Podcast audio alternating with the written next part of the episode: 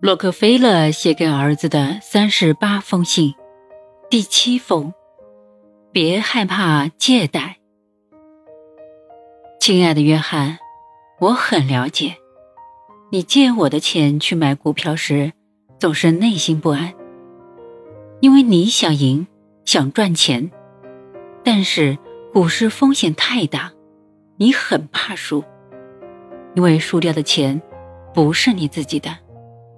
这些借来的钱又都需要支付利息。无论是在我开始创业的时候，还是小有成就的时候，这种输不起的感受一直挥之不去。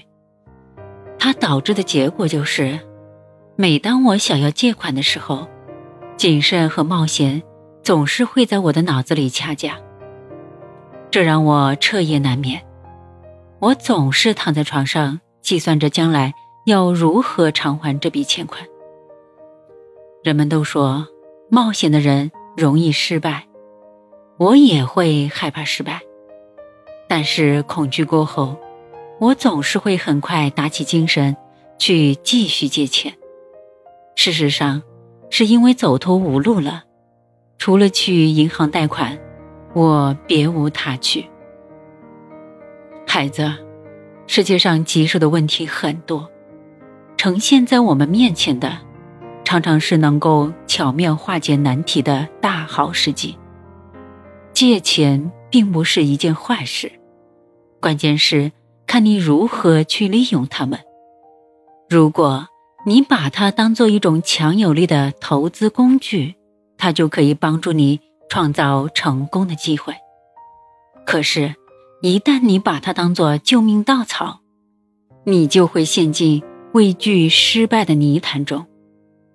这种恐惧感会束缚你的双臂，让你难成大事。在我所认识或者是所熟知的富人中，单纯靠自己一点一滴积累巨额财富的人非常少，大部分的人都是因为借钱而发达的。这其中的道理很简单。一百块的生意永远比一块钱的生意赚得多。想要赢得辉煌的事业，或者赢得瞩目的人生，聪明的人考虑的是怎么做才能取得胜利，而不是失败之后我会怎么样。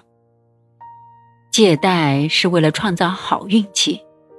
如果有人跟我说抵押一块土地就可以获取充裕的借款。让我拥有一块更大的地方，那么我会毫不犹豫地抓住这个借贷的良机。